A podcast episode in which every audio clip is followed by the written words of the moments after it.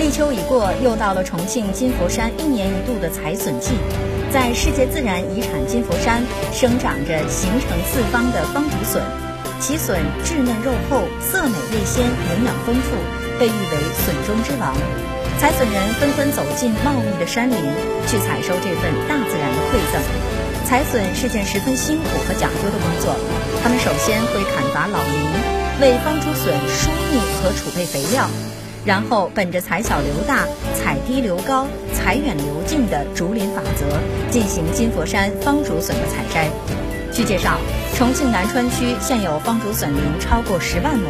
每年采摘季都会吸引超过一万多人采笋，成为当地农民脱贫致富的特色农产业。